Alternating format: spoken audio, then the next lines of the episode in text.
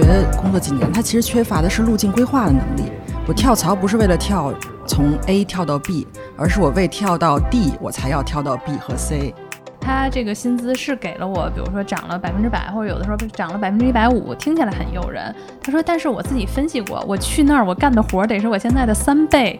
有一些人他们是会被嗯一些媒体渲染也好，或者自媒体渲染的，会觉得说裸辞之后赚钱的办法有特别多。呃，有很多人觉得待不下去就要跳槽，呃，很多时候那个待不下去的那个原因，其实可能就是你要修炼的地方。啊，然后你可能企图是希望通过跳槽这个方式，我可以不去做这个功课，我可以不去克服这个困难。其实我觉得这个也是有很大的坑的。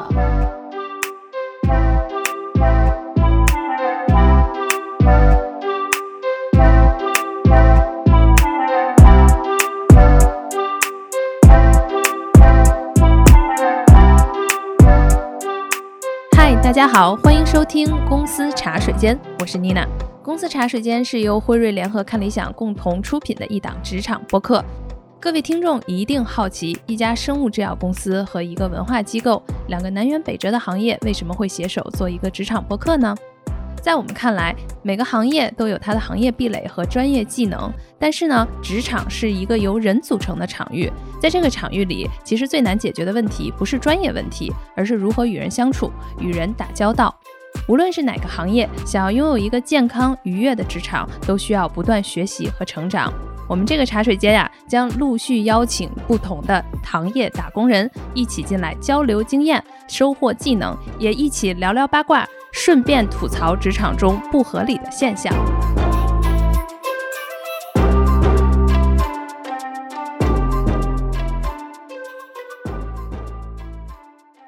嗨，大家好，欢迎收听公司茶水间，我是妮娜。今天我们这一期啊，要聊的是一个在职场中机遇与风险并存的话题，就是跳槽与离职。跳槽与离职呢，可以说是我们现代职场很常见的现象了。那很多资深的职场人士啊，其实会有很多心得，并且呢，也形成了他们自己处理的一些原则。但是对于职场新人来说，就不是这么简单了。很多这个新人啊，大型吐苦水的时候会说，离职与跳槽简直是大型心累现场，因为啊，要面对的灵魂的拷问实在是太多了。比如说，新的机会来了，我到底要不要走？领导挽留我，我到底要不要留？下定决心离开了，同事都在问我去哪儿，我到底要不要如实相告？甚至呢，有些职场新人其实还会出现啊离职的愧疚感，造成了很大的心理压力。那么，为了呢帮助我们职场新人更好的面对跳槽与离职，今天的茶水间啊，请来了两位资深的嘉宾，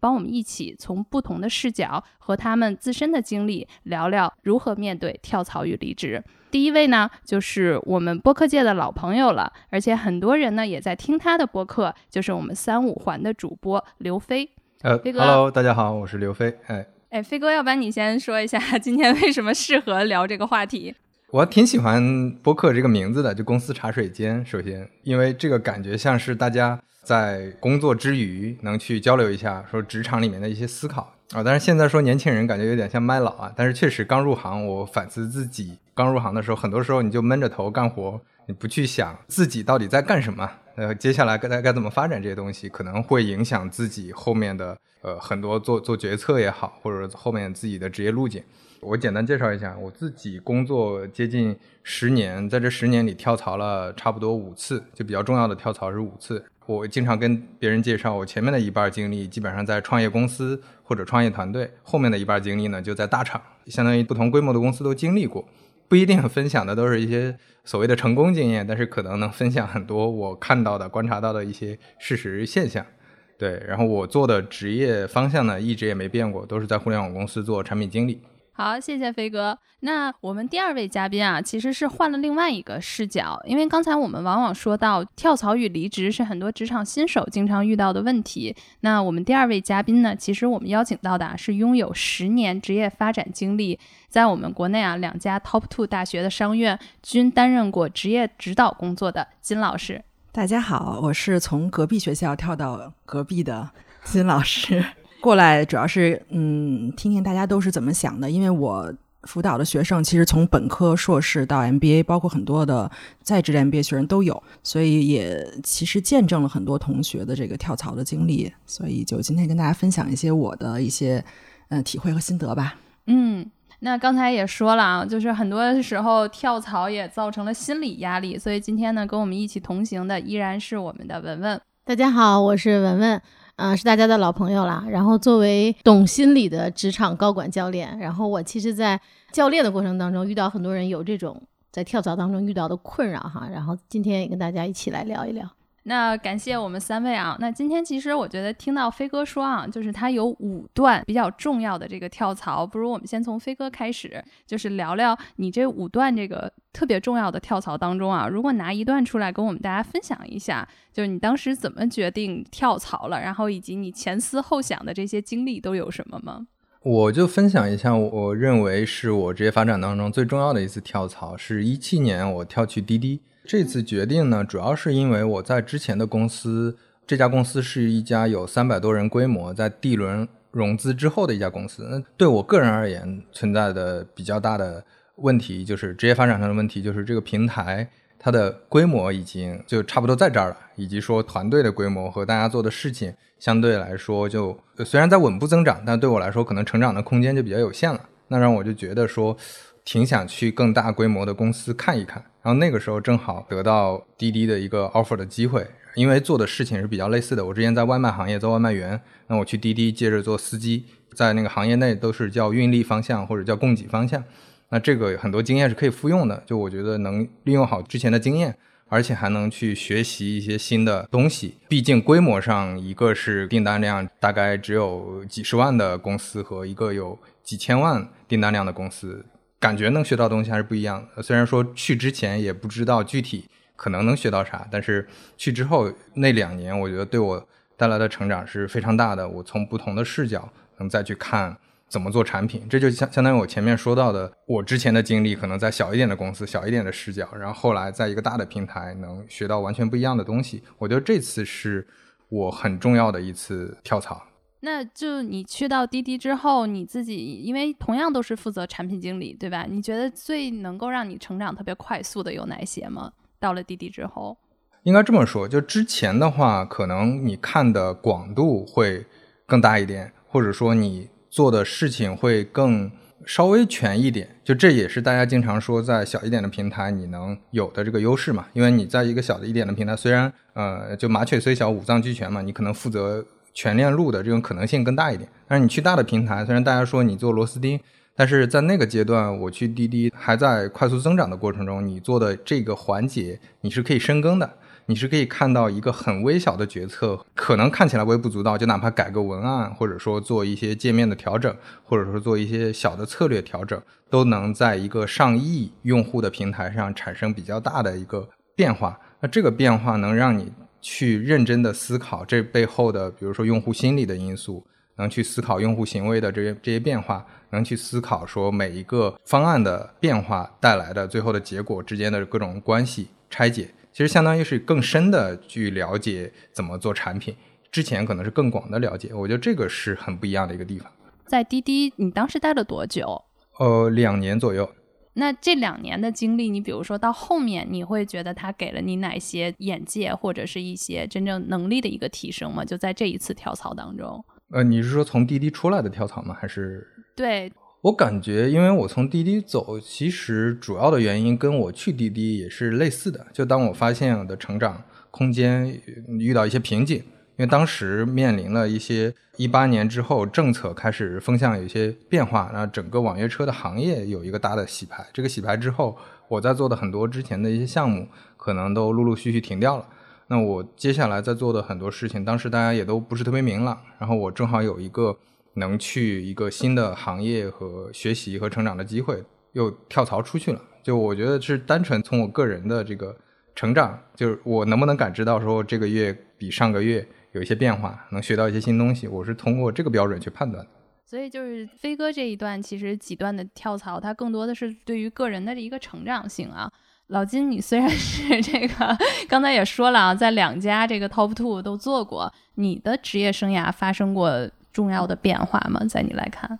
嗯，在我来看，可能就回想了一下，可能就是十年前的这个时候，我跟以前的一个同事去仁义看话剧，嗯出来的路上，他说有一个机会可能去高校做职业发展，但是可能他去不了。哎，我说我觉得我挺合适的，因为我经常帮这个同事啊、朋友啊出谋划策啊。包括那时候正好去面试的时候呢，我们那时候的学校领导，因为那时候很多 MBA 想转型嘛，然后我本人其实就是工科生，然后在 IT 公司工作了一段时间，然后学 MBA，用 MBA 这个学历，然后转型到金融行业，在外资银行工作。所以我们那时候老板觉得我这个转型很有意思，可能从我自己经验出发是可以辅导一些学生的，也不能说误打误撞吧，其实还是有自己的一些嗯。Transferable skills 的，就是可转移的这个技能，然后开始做我的这个职业指导工作了，还是挺有意思。其实那个时候我没有跟我同事说呢，实际上是我那时候已经准备好跳到别的银行去了，我可能差就差最后一轮面试了。然后这个时候他跟我说这机会呢，我也去试一试吧。我也没想到说一定能从银行就能跳到高校，嗯，只是真的是职业生涯出现了一条岔路，然后我就走了那条岔路，嗯然后就做了这么久了。哎，那你最后选择这条岔路，但是没有选择刚才你说也去面了另外一家银行嘛？那最后高校的这个职业发展是哪块吸引你呢？当时肯定还是有嗯一些想法，比如想平衡一下这个事业和家庭啊，因为那时候孩子上幼儿园的中班或者大班吧，想。哎，是不是高校有寒暑假呀？那时候还想的比较理想，但实际上商学院的节奏也是比较快的，不是说你你想的，好像就是当个老师很轻松啊。其实现在高校不管是教职还是行政还是辅导员，其实都是相对来说工作节奏很快的。我觉得不比社会上的这些岗位要轻松很多，因为每一份工作其实都是需要你全情投入的。文文的这块，文文应该也是啊。之前听听众都知道，文文原来也是当咨询顾问啊，这块出现了这个职业的后面生涯，现在做自己的这种高管教练是怎么一步步发展的？呃，我当时很大的一个困扰是，因为我等于原来在咨询公司是我们叫是乙方嘛，也同样出于这个家庭啊、这个人的这个生活方面的一些考量，就非常想去甲方。呃，再加上滴滴呢，就是互联网行业。因为觉得互联网行业就非常的蓬勃啊、然后觉得是未来的趋势啊，然后特别想能够赶上这个，不管是风口还是这个浪潮，是吧？就是希望自己也能赶上。然后那个时候呢，正好有一个非常好的契机，是我等于说原来上一份工作的呃老板，他跳去了滴滴，这么一个契机。然后他到了那边之后呢，觉得他所在的那个部门有事情是我可以去贡献的。啊，所以有这么一个有点像内推的这种方式，其实这个在互联网是非常常见的，或者在很多呃大厂，不管不光是互联网都非常的常见。当然，你也要经过很多轮的这种面试和筛选哈，最后有机会能够进去。对我自己当时是有一段，我估计也有好多那个听众可能会有这个共情啊，就觉得我在上一代公司 好像就每天起床，我真的就不想上班，就是感觉这个工作成为一种消耗。他可能你也不是说没成长，他肯定还是有成长的，但是更多的可能是因为就是在工作当中会有一些你每天要处理的一些，比如说像人际关系啊，然后包括沟通，整个的这个工作的流程让你感觉到特别消耗的时候，我自己也是检测了一下，这个时间大概得有三到四个月了，就还是缓不过来。所以当时我就觉得不行了，这应该就是要跳槽的时候了，因为你已经忘了，就是每一天我信心满满、开开心心的推开大门说“我来上班”的那个感觉，已经昨日之日了，就不知道 去过多少了。所以当时我其实上一家离职的时候是这个感觉，所以当时四个月之后吧，我大概觉得不行了，我得换个环境了，否则我这个心情和这种情绪，还有这个上班的动力扭转不过来。所以这个是我当时是辞职的一个想法。对，这是个很重要的信号。就当你早上醒过来，睁开第一眼，想的第一件事就是我不想去上班，这其实是个 挺明显的信号。就可能你的身心已经非常拒绝这些公司的这个职位了。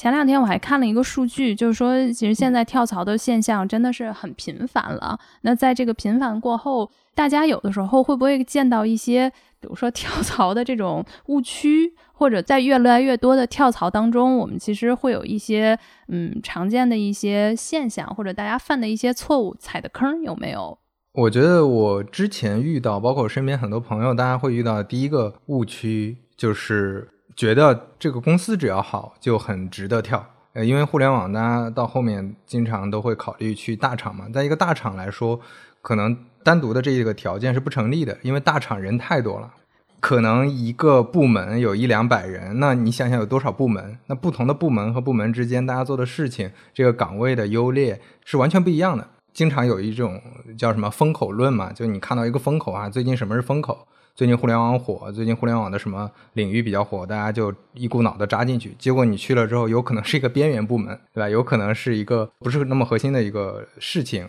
尤其大公司内部也很复杂，就拿产品经理举例，就可能你是一个产品经理。你面的是一个产品经理岗位，结果你去了之后发现你的领导可能是一个市场，啊，你的领导可能是一个运营，这是完全有可能的，是因为市场和运营可能在抢地盘儿或者说抢资源的过程当中，自己要要要有一个产品团队，但这个产品团队很可能马上就会成为一个权力斗争的牺牲品。这个说的可能稍微有点夸张，但是公司内部的这种灵活调整是比较多的。你如果搞不清楚自己岗位到底是干嘛的，会非常影响你的职业发展的。这是我觉得第一个。特别重要的误区就是你不能奔着一个大的方向领域公司就去，你要看你具体工作的这个岗位和你直接汇报的这个领导对象到底是谁，他是什么经历，呃，你能不能跟他成长，能不能跟他在这个大公司里得到你想要的东西？然后第二个误区就是，其实跟刚才妮娜讲的这个有点关系，就是如果发现自己现在状态非常差。很多人就选择裸辞，或者就选择就去另一个环境。但是在这之前，其实还有一个条件，这两个条件都要满足。一个就是你自己特别不开心，另外就是你得想清楚下一个工作的环境至少要比现在的好。因为我真的见过有些朋友，包括我自己之前也遇到过，你跳槽完了之后发现这个环境还不如原来的，你每天起床的时候这个痛苦感 反而会加倍。当你遇到这个，你觉得你要跳了。给你这个信号，身身体给你这个信号之后，你可能还要再想一想，说我要做哪些选择。在这个之前，其实还是要再有耐心一点。因为我是曾经被离职过的哦，对。然后我被离职的那个时候呢，因为就是也非常年轻，所以我觉得被离职这个经历，其实当时给了我非常巨大的打击。但是我现在回过头去看的时候，我会觉得，呃，就他在我的职业生涯当中，其实是一个非常好的一个契机。但是在当时，我是非常非常受打击的，就是以至于夜不能寐啊，极度焦虑啊，然后产生了极度强烈的自我怀疑，然后所有的那个职场的自信心感觉都要崩塌了，大概是这种状态，就是非常的愤怒、恐慌、自我怀疑、焦虑。呃，因为现在其实被离职的这种状况越来越多了啊，就是他已经其实很常态化了，包括我身边的人，包括我后来也辞退过别人。所以我会觉得，其实是有极大概率发生在你身上的一个事情。就是我觉得当时我为什么很难过这个坎儿，是因为我会觉得我被辞退了，是我人生非常大的污点和耻辱，而且我会觉得这个事儿实际上是在说我不够好。但是其实就包括我后来又包括去辞退别人，对吧？然后看到周围这么多人，他也会经历被辞退。就是很多时候，其实你被辞退，极大的概率是因为你不适合。更大的可能，尤其现在，比如在互联网公司，它就是可能整个它从战略层面、从业务线层面，它就是要去做调整，它就一下裁百分之七十或者裁更多，或者可能整个业务线都裁撤的这种情况下，实际上它跟你够不够好没有任何的关系。就是我觉得大家一定要把这个事情给它拆开，而且我觉得如果你真的经历被辞退这个事情的话，它真的不一定是个坏事情。呃，我原来我觉得我原来在职场里面很多时候就是那种埋头做事儿的那种人。就是没有什么太多的对自己的什么规划呀，是吧？我就觉得在一个公司里面你就跟着走就行了。当你真的把就是因为被辞退这个事儿，你把自己扔到市场之后，你才能真的更加认真的去审视自己到底要立足于什么。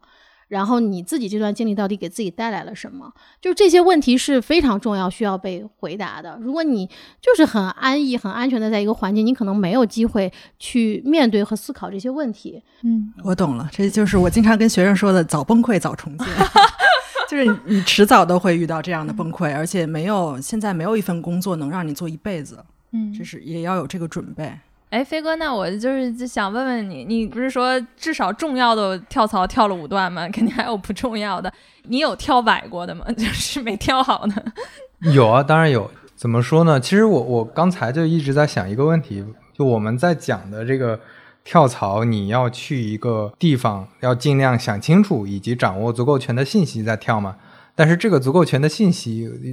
我总感觉 好像想想也挺难完全掌握的。就比如说我当时跳的时候，我去某家公司也是做网约车相关的项目，但是这个网约车相关的项目，呃，我当时去的时候，我是考虑到在产品之外多负责一块运营的事情。因为这样的话，对我的个人成长就是可能你离业务更近一点，或者说做更大范畴的事情是一个成长嘛。那去了之后发现，那边做的事情其实产品上所需要的非常小，而它更需要的那块运营的事情其实是传统的市场投放的事情。那这块儿对我来说就跟转行差不多了，就我既没有经验，也非常难能深入去做下去。这个事情对我的吸引力比较小，以及说我对他的帮助，我能帮他们解决问题的可能性也比较小。那这个事儿对我当时的触动比较大，就是因为我跟那个当时的 leader 已经尽可能多的沟通了，尽可能多的去了解这个公司的情况了。但是很多事情也是去了之后慢慢才发觉的，确实挺难的。就是想掌握比较全面的信息再去跳的话，所以当时待了确实没多久，就一两个月吧。顺着这个，其实我想问问老金，其实我会觉得，就是尤其是在学生啊，就是因为我们每年面很多的同学，其实他们只能看行业，但是其实行业之下他看不了那么多的时候，其实我觉得不一定适合他。不知道你这边，比如说在辅导的时候会怎么样去看这两个问题？刚才飞哥说的，我是觉得跳槽一定是会越跳越好的。如果你有思考的话，我觉得现在很多同学工作几年，他其实缺乏的是路径规划的能力。我跳槽不是为了跳。从 A 跳到 B，而是我为跳到 D，我才要跳到 B 和 C。哦，下跳棋，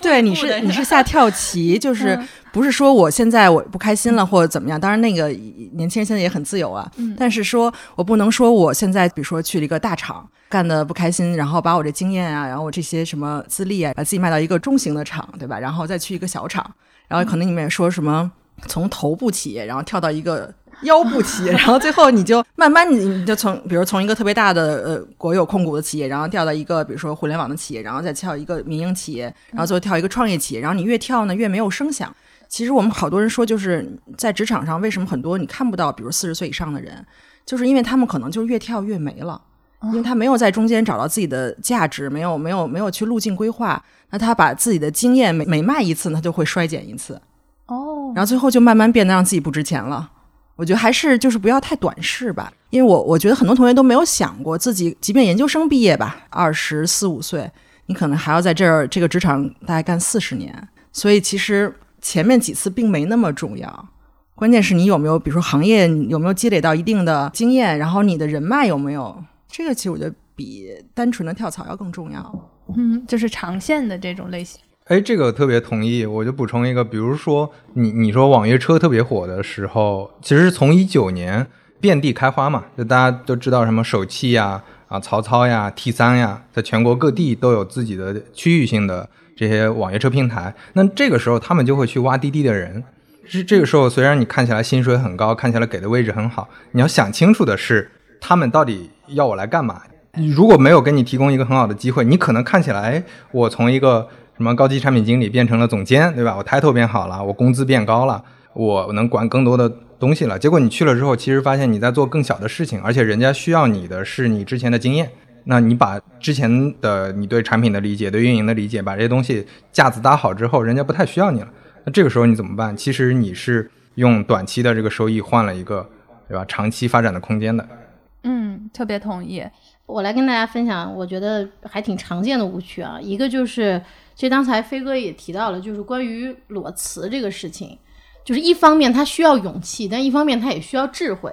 就是我觉得是可以裸辞的，但是你不要冲动裸辞啊，不要说你好像就是受了个委屈，或者是负气，或者不要意气用事的然后去裸辞，因为你冲动就是情绪驱动、冲动之下做的决定，通常其实都是有很大问题的啊。就是你可能开始的时候觉得是。啊，愤怒！但是你你如果是因为愤怒驱动，然后你去裸辞了，你之后你可能就会陷入了极大的焦虑。所以我就觉得，就是裸辞这个事儿，大家还是要想一想。因为像我刚才和这个金老师聊，我们两个其实都有 gap year 嘛，就是其实都出来过一段时间，所以其实是可以说你让自己清醒一段时间，或者因为各种各样的原因，你让自己从劳工市场里面，对吧，淡出一段时间，这个是完全可以的。但是你你要想清楚的是，为什么要去做这个选择？因为你所有的选择都要付出相应的代价，实际上是，嗯啊，那你要收获的到底是什么？你要想清楚，你这个裸辞可能会给你带来的是什么？哎，不过我觉得刚才裸辞说的特别好，就是这两年嘛，其实才听到的特别多。但说实话，我的身边还真没有见过裸辞的现象。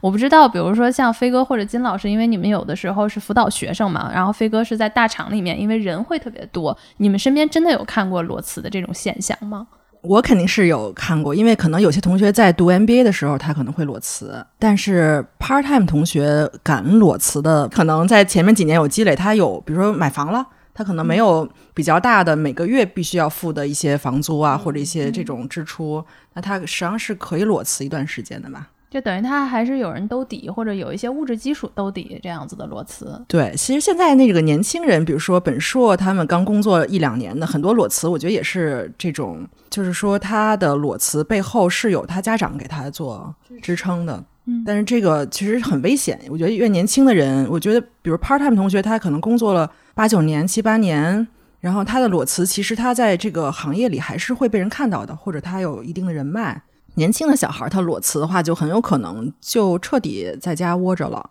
可能一旦你在家待的时间长，你可能就很难返回这个职场了。我特别同意金老师说的，我就稍微补充一下，我见到的也基本上两种，一种就是可能工作经验稍微久一点，其实有比较多的积蓄了，他可能因为在一家公司待的比较久，或者说他自己职业发展方向没想清楚，他可能花半年到一年有一个 gap 的时间去了解信息，去看接下来该怎么做，就这个是想清楚的那种裸辞，就他嗯没有说骑驴找马，是因为他在公司里的时候可能没法见这么多的人，没有这么多的时间精力呃去思考。另外一种就是比较偏年轻人，对于这些年轻人来说，往往是工作没多久。对我就记得之前看过一个数据，说某大厂现在平均的跳槽年限只有八个月了。就你想八个月 就要出来，就很多人其实是没有明确下一家的，而且有一些人他们是我自己的观察，不一定是说有统计学意义，就是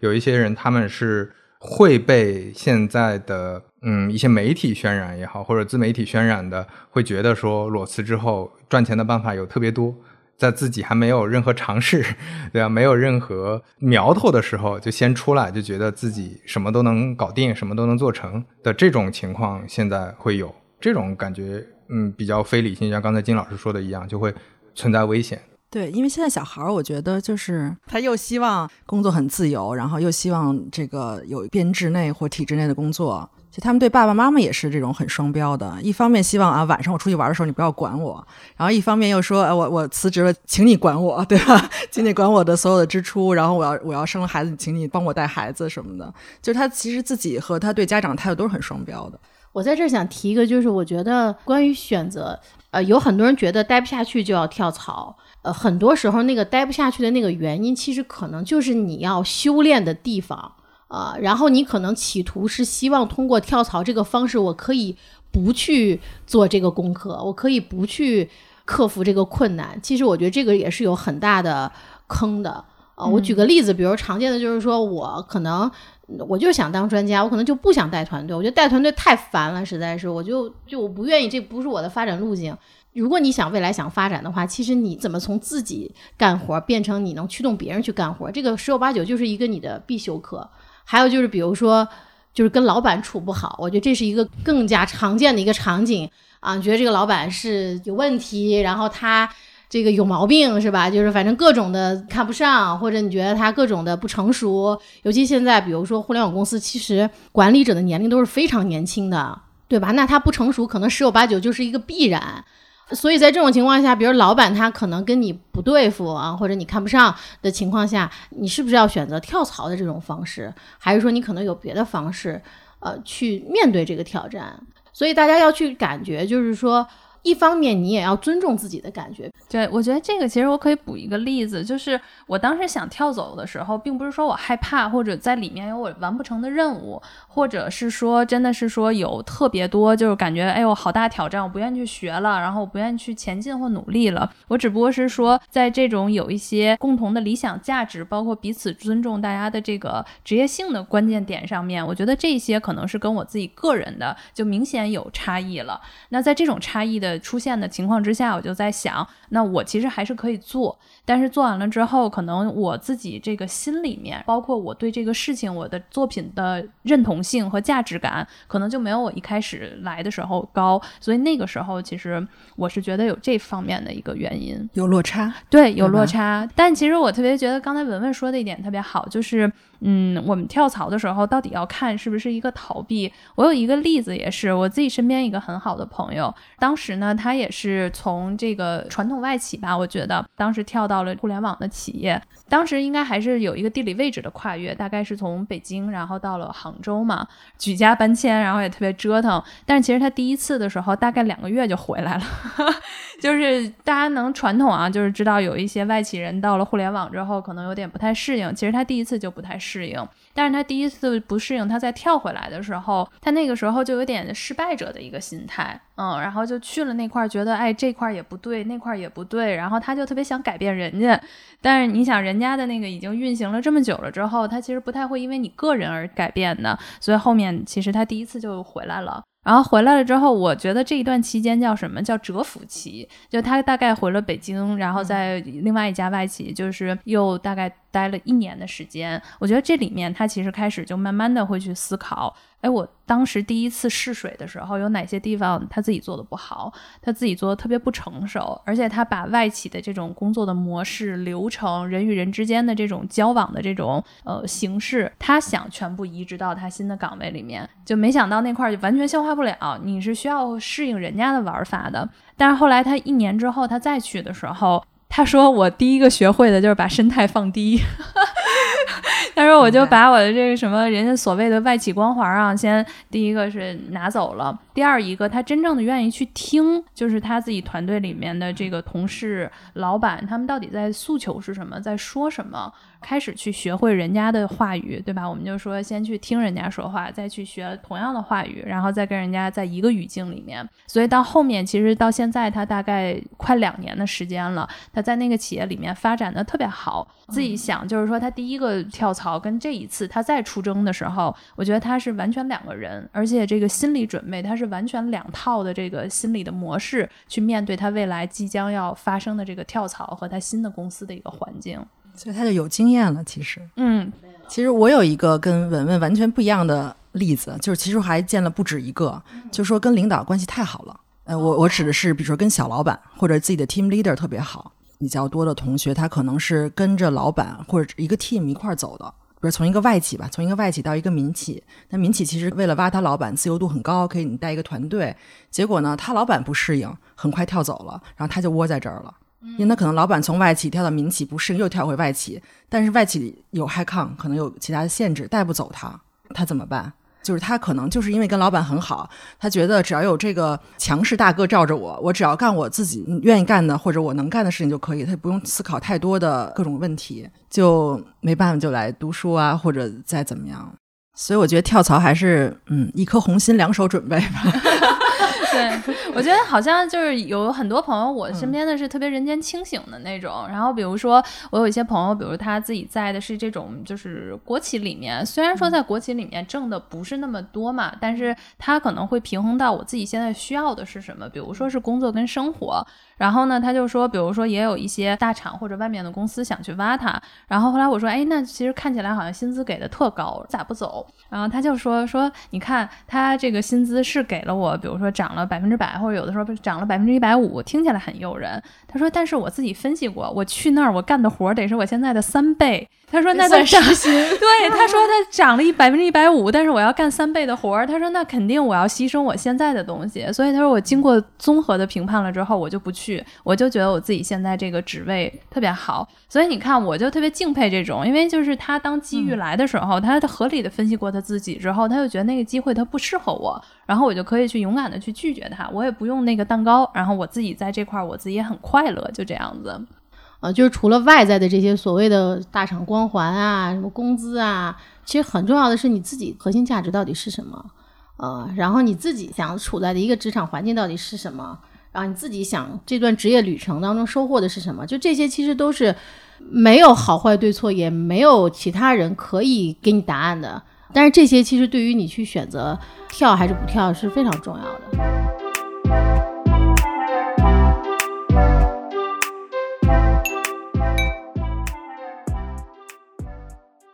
那我们聊到现在了，也说了就是这些踩过的一些坑啊，然后也举过一些很好的例子，大家怎么识别？但我们如果再往下去看的话，其实有很多人拿了一个很好的机会，确实他心动了，但我感觉啊，他从第一步的时候他就在纠结，就他开始纠结到就是说我这个离职之前我应该做一些什么准备，或者有人都会说一个小问题，我到底应该怎么提离职这件事情？我不知道大家都有一些什么经验和分享吗？其实我自己个人。也有过这个纠结，就我特别不知道，比如说我是应该先约我的老板这个一个面对面的一个谈话，对吧？我先找您谈谈，然后把这个事情说出来，还是比如说有些说，哎，我应该先发个正式的邮件，然后发完邮件之后，我再去约我老板谈。很多的这个朋友们从第一步就开始纠结了，大家会有一些什么样的比较好的一个方式吗？应该先偷偷看一下从来没看过的员工指南吧。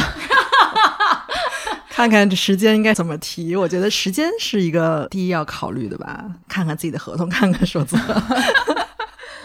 第一步肯定就是技术层面的问题，先了解清楚这个公司的一些规章制度。确实有有一些比较敏感的，比如说有一些数据文件，你能不能带走？你有一些个人资料，如果存在公司的电脑里，你要怎么处理？你得把这些技术性的问题先解决掉，不然到时候就很麻烦。就你万一把公司的东西带回自己那儿了。或者说自己的东西留在公司那儿给销毁了，这都挺不好的嘛。我其实就想提一个点，就是离职之前的那段时间，虽然很多人都已经陷入了很开心、很放松、很松弛的这个状态，但是最好这段时间还是你要收好尾嘛，然后最后留下一个比较好的印象，把你之前的工作交接和所有的这些，就别给人家挖坑，这其实是一个底线。我不知道其他行业，但是在互联网行业，其实圈子并没有那么大。当你走的时候，你如果留下一个非常差的印象，那这个圈子里会永远留着你的传说。就大家会讲，你比如说我，我之前在滴滴的时候，我们隔壁好几个部门，大家都会传说有一个同事走的时候拉黑了所有之前在滴滴的同事。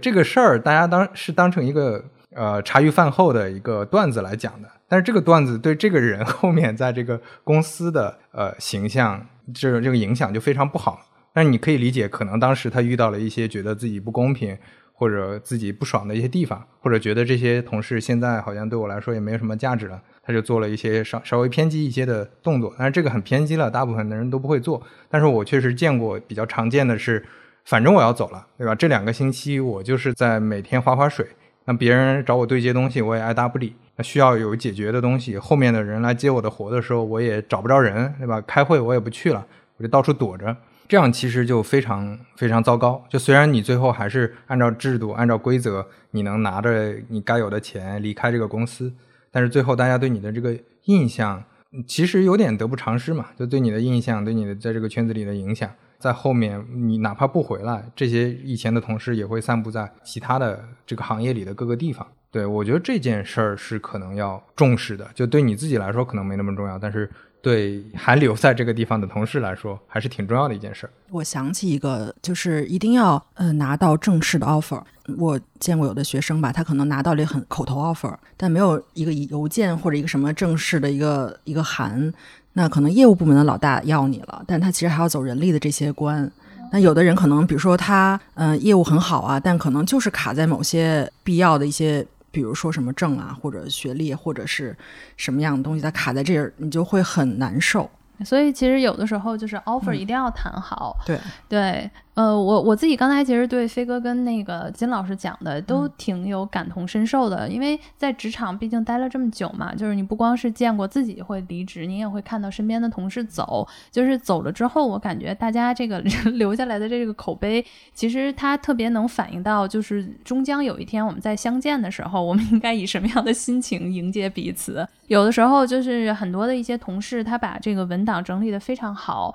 然后把所有东西交代清晰，包括。可能拉一个手册出来啊，这个就是我的，就是几个非常常见，然后我所有东西存在哪里了，我的常用联系人是谁，特别急需的时候，然后可以联系到我的一些方式，然后包括我后面还有一些什么样的东西，就是一步一步的。然后刚才特别同意金老师说的那点，现在不是说离职你要先看一看嘛？呃，比如说像这个员工手册或者什么的，但是我觉得就是这个应该不是离职的时候看。有的时候我都在想，作为一个 HR，其实我自己在建议大家，就是你入职的时候你都可以去看好，因为有一些包括大厂，然后包括像辉瑞也是，就是你的薪资构成越复杂的情况之下，其实你应该要入职的时候，你都应该要知道他每一块给你写的这些基础的奖金，然后你的这种津贴，然后这些股权、期权都代表什么意思。因为我确实见过，就是好多就是没听明白就上岗了，然后结果等到说，哎，我想要兑现或者什么的时候，才发现跟自己的理解特别不一样。你比如说像辉瑞这边，我们会有，比如说像这种住房津贴，嗯，就是你可能每月额外的这样子的津贴，这个是可能你是直接可以拿到的。但还有一些，比如说像长储，那么在长储里面，就是它会有一个很明文的规定，就是几年以上你才会提取，而且几年以上之后，你的这个比例是多少？另外一部分就。就是你的这个股票嘛，那像辉瑞这种，我们的股票其实是在美国纳斯达克已经上市了，但是它的这个兑换值不是说按照你现在你看到那个值去兑换，它其实里面会有一些不同，就是你员工的这一部分，所以我觉得这块来讲的话，都不应该是你离职的时候你才。要去想这个问题，有些东西都是你入职之前要跟 HR 一个一个问好了，我都怎么构成的，怎么去结算的，以及最终我的这个 offer 是怎么样的，这样子才真正的是做到保护自己的一个权益。嗯，特别好。我觉得再补充一点，就是关于权益这块，还有一个就是，如果你要是被离职的话，因为现在其实裁员也很多嘛，我觉得被离职的话，其实还有一个点就是你你要谈好赔偿，这个我觉得也是挺重要的。你像之前我有一个朋友，他就是很有这种意识去保护自己权益的，所以其实当时虽然他被离职的情况下，其实是没有前一年的奖金的。其实到了发年终奖那个时候，就正好那个时候裁的，实际上是他就还是跟他的 leader 还有跟 HR 去提了这个事情，然后后来就还是给他争取到了。我觉得这种就是你不开口，自然就没有这种可能性；但是如果你开口了，就可能会有可能性。就是大家还是要保护自己的权益，我觉得是没有任何毛病的。哎，我自己之前看过一份，就是应该也是呃一个职场机构做的一个调研，然后在这个调研报告当中呢，他其实说不同的这个平均在职年限是不一样的。大概来讲的话，八零后他说的是四十一个月，九零后的时候就已经变到了应该是十七到十八个月。那么最后其实说九五后是跟刚才飞哥说的那个时间差不多，就是平均的在职年限只有七个月。就是非常短了，但是我在想说这些啊，就是我们的这些跳槽的经历，其实它是会反映到简历上面的。那么在反映到简历上了之后，其实我在想，因为金老师你。接触过特别多的一些这个 HR 嘛，因为这些 HR 也会有国企、外企，然后包括一些这种各行各业的互联网企业，其实都是跟你会有这种交流，然后包括你会指导他们啊，做很多这种校企合作。那从你的视角里，每次跟 HR 聊，他们会怎么样去看待这些频繁跳动的这个简历呢？我可能这边还是做校园招聘比较多吧，那就以这个全日制的 full time MBA 来说，关键是你的。不管是十八个月还是八个月，还是是四十一个月，关键是你这份工作你有没有用心去做，就有没有因为你的工作而改善了一些东西。说白了，就是你每一段工作经历能不能都有的可说。我觉得有的人他可能工作了十年，他他可能是一年的工作经历乘十嘛。我觉得年轻人可能是只干了，比如十八个月，但他在十八个月当中，他其实成长的非常快，他做了非常多的项目。就是只要你在每一份工作里能说出自己的优势，然后你在每一个跳槽、每一个转换当中，你都可以呃自圆其说，就我为什么要离开，是因为什么原因？我觉得只要这个你能够解释清楚，我觉得 HR 都是可以接受的。我觉得从两个视角去看吧，一个是像刚才金老师说的，单纯说它能解决问题，企业招你是希望你过来能帮我解决问题，能把你的经验用到事情上，能用到业务上。那从这个视角来说，其实时间长短倒不是个特别大的问题，因为毕竟可能有的行业是不太一样，但是对互联网行业很多项目它就相对短期一些，比如说这个项目就是一个季度的项目，你在这儿做了七八个月，这个项目已经有成果了，这个成果它也能验证你的能力，能验证你之前的经验。你从这个视角来说，通常来说也还好。就像我前面说的，如果你是一直在一个维度里面深耕，你可能这三年跳了两三次，跳完之后做的都是类似的事情，而且每次都做的效果更好，或者说对你能力的验证都更显著，那都是 OK 的。这个对于业务的面试官来说没什么问题。通常存在问题的其实是那个 HR 面试官。或者说，从公司的人力资源管理的角度来说，可能这有一个比较危险的信号，就是虽然你能力很强，你能来帮我解决问题，但是万一七个月之后你走了怎么办？因为对于公司来说，我还是更希望你能持续的在公司里做一些建设，做更多的业务。那如果说公司花了非常多的精力，因为毕竟还有所谓的培养或者培训，或者说能安排很多人帮你安排很多资源，结果你做的这个项目做到一半。或者说你沉淀下来了一些东西，但是你拿着这些经验又去别的公司去输出了，那对于公司来说可能就不是特别喜欢这种情况。所以它代表的是你这个职业的稳定性，就你在这个公司的稳定性。那稳定性如果比较大打折扣的话，尤其是在大厂，这也是一个比较重要的扣分项。反正我想说的是，真性情要配得上你的真本领。HR。肯定是想招人才，如果是只是招人手的话，是不缺的。现在这么卷，什么样的人手没有呢？他肯定是在你简历里希望能看到你与众不同，你真的是跑得比别人快，做得比别人好，完成度比较高。我觉得这样的人才会被列到吧。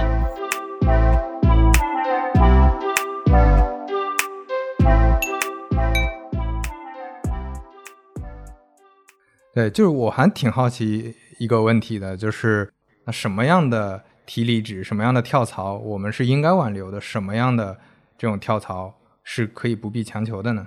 那这个问题我先来吧。我觉得其实作为像辉瑞这种大型的一点这个企业，我觉得每一年其实组织里面会做一件事情，就是确实是几个我经过的比较大型的企业都会做，叫人才盘点。就这个人才盘点，其实有点特别像我们 理解为库存，就 我每年可能都得盘一盘我这个库里面到底库存是什么样子的，对吧？然后我自己要特别清楚的我这样子的一个储备。所以其实人才也是，因为人才是一个公司最强的一个储备。所以我们在每年的时候，就是小到每个特别特别细小的一个部门，大到整个组织，其实你都会盘点一遍的。那你一定会把自己面手里面的这些人才分为我们叫做 key talents，或者是叫做关键人才，对吧？我要把它识别出来。那对于这种关键人才的识别，可能就会像刚才我们提到的，就是说，那我识别出来了之后，我对他的这种培养的计划是什么？因为关键人才嘛，他其实产出很大，他自己的投入也很多。那这这个。时候，其实对于组织来讲的话。你不太会说，我一直是希望它的产出。你也同时，你会明确的感知到它是对自己有要求、有需求的。那在这种情况下，其实每年企业从年头的时候就得在看，我需要给这些人才发展什么样的机会。包括比如说他在他自己的这个岗位上，我们有预警，对吧？他已经干了三到五年，他处于一个疲惫期了。我有没有可能性做一些这种轮岗、平行的跨职能部门的一些轮岗，给到他的一个体验？或者是说他能不能再肩负一些新的一些项目？能保持这个。关键人才的一个在组织内部的一个积极性。那么在这样子的人才去离职的时候，大家就会知道我确实不能失去他，那我就会去跟他去谈。比如说像辉瑞，有的时候不光是你的直线老板，可能有的时候你的二级老板，甚至于三级老板都会在找你去谈，就想知道，哎，我们到底是哪里出现了一些问题？那么你目前比如说想离职的这些诉求，你是不是能够通过，比如说我们能满足一些你的职业的一些发展，或者是你对薪资是有。有更多的一些需求，或者是说，哎，我现在可能工作跟家庭平衡不了了，那我企业是不是能够创造这样子的条件，可以帮助你达到你想要的这种平衡？那么在几轮之后，可能有一些人才他就很好的解决了这个问题，不必用这种离职的方式去离开。所以我觉得这个是一个大家通常来讲的话，做完人才盘点，其实就是你知道哪些人才是一定在出现。离职跟跳槽的时候你要保留，那哪些人才可能我们也会先进行这种的离职的一些访谈，包括咨询。那如果双向来讲的话，确实他们的机会会比较好的话，那我们其实也会比较欢迎他们会有更好的一些发展机会。我来提供一个，就是作为团队管理者的视角吧。我觉得一个人跟你提离职的时候，你首先第一个，我觉得是感觉一下他的坚定程度，评估一下，就是你你所在的这个团队和组织对这个人的依赖程度有多高。嗯然后这个就会直接触发你到底是不是会去挽留他，就有没有必要挽留他，以及需要挽留他多久，就这些问题你可能都得回答。然后第三个就是你去了解他到底背后真的走的那个原因是什么，你有没有可能去改变他？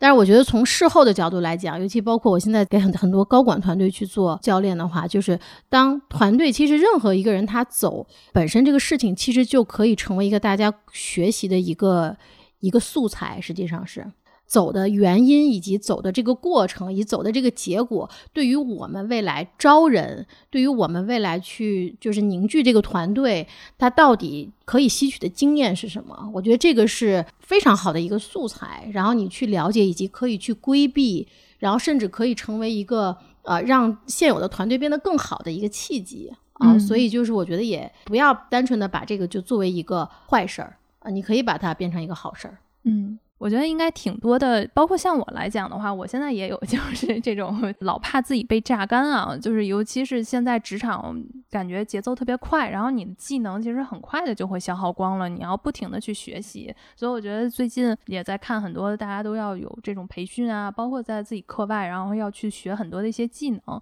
所以想问问大家如何让自己不被淘汰啊，在这种现代的这种职场，好像那天我看都有零零后加入我们公司了，然后就觉得好可怕呀。对，一回头这么多年轻人的时候，那我们怎么能让在职场上吧获得一个主动权呢？前面其实提到，可能一方面是你要找到自己差异化能深耕的一些方向。那我再举个更具体、容易理解的一个例子，就是前段时间正好参加一次直播，然后那次直播跟一个呃某大厂的朋友聊，他就讲说他的呃对抗内卷的方式。并不是加班儿，啊？并不是反复的去跟其他人竞争，而是说找自己不太一样的地方。比如说，他就喜欢写东西，包括喜欢在网上交流，获取各种各样的信息。那最后他带来的差异化的结果就是，当老板提到行业里的一些事情的时候，他有非常全的信息，或者说他能找到内部的人，能了解到这些，或者说他比较懂得这些领域的知识。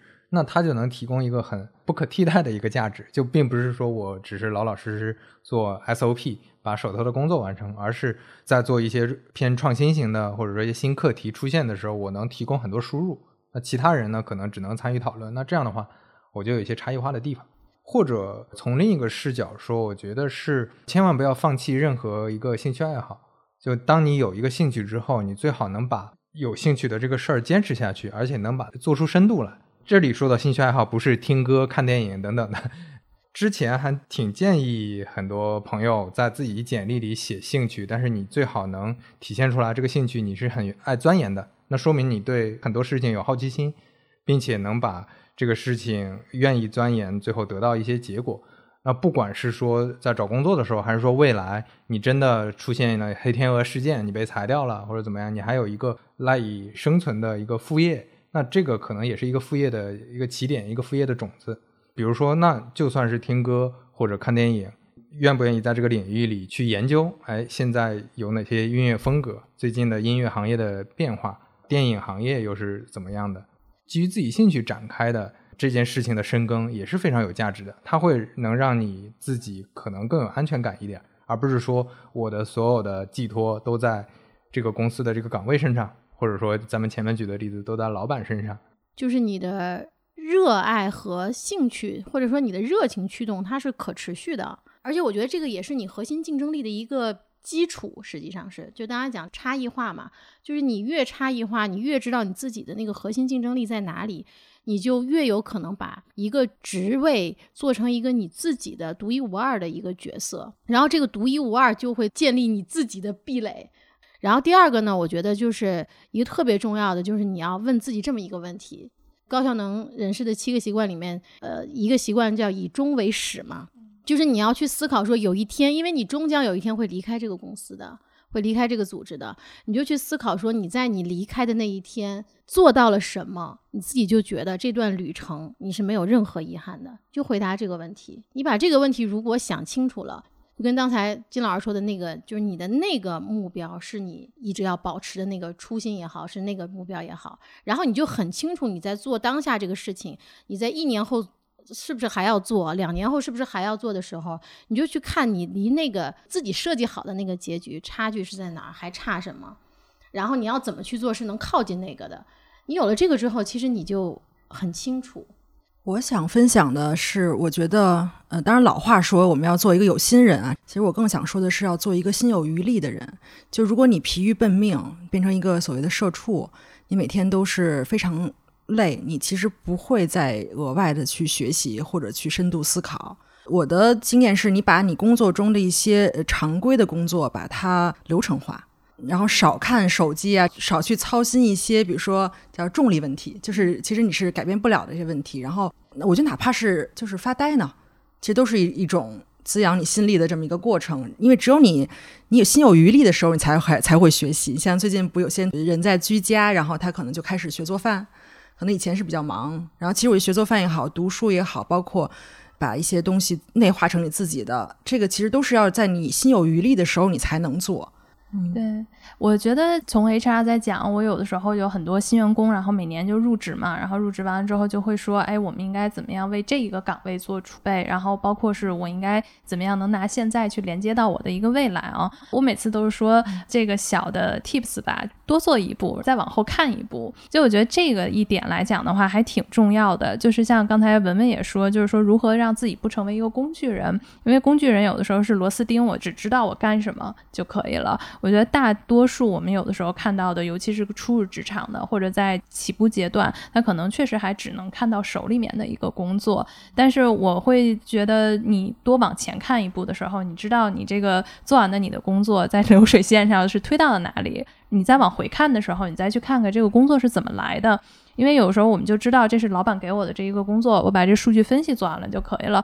但我压根儿没有想过，就是为什么要做这个数据分析。所以有的时候有这种叫做溯本求源，然后我在知道这个往哪儿去的时候，其实你慢慢的去解答了一个抽丝剥茧的一个过程。那这样子其实你会有一个全局性的一个思考，自己的这种职场的一个跟踪能力和自己的工作的一个跟踪能力。那有一天，我觉得你到了老板的这个角色，或者你升职，你就能知道自己。自己怎么去驾驭自己的时间，以及自己怎么去安排自己的工作了，所以这个是我自己的一个小的一个心得。我觉得还有一点，随时都要更新自己的简历，但也不是随时，每半年、每一年你更新一下自己的简历。呃，如果有机会的话，你可以能马上拿出来。像刚才文文说，他的跳槽的工作是通过内推，其实我们知道很多内推的工作都是还不错的机会，但是好机会呢，肯定是很稀缺的，或者往往是 rolling basis，就是它是。补了就不会再招了。嗯，那这时候你还在苦苦思索我前面几年到底都干了什么的时候，简历也写不出来，或有时候有很多同学有拖延症，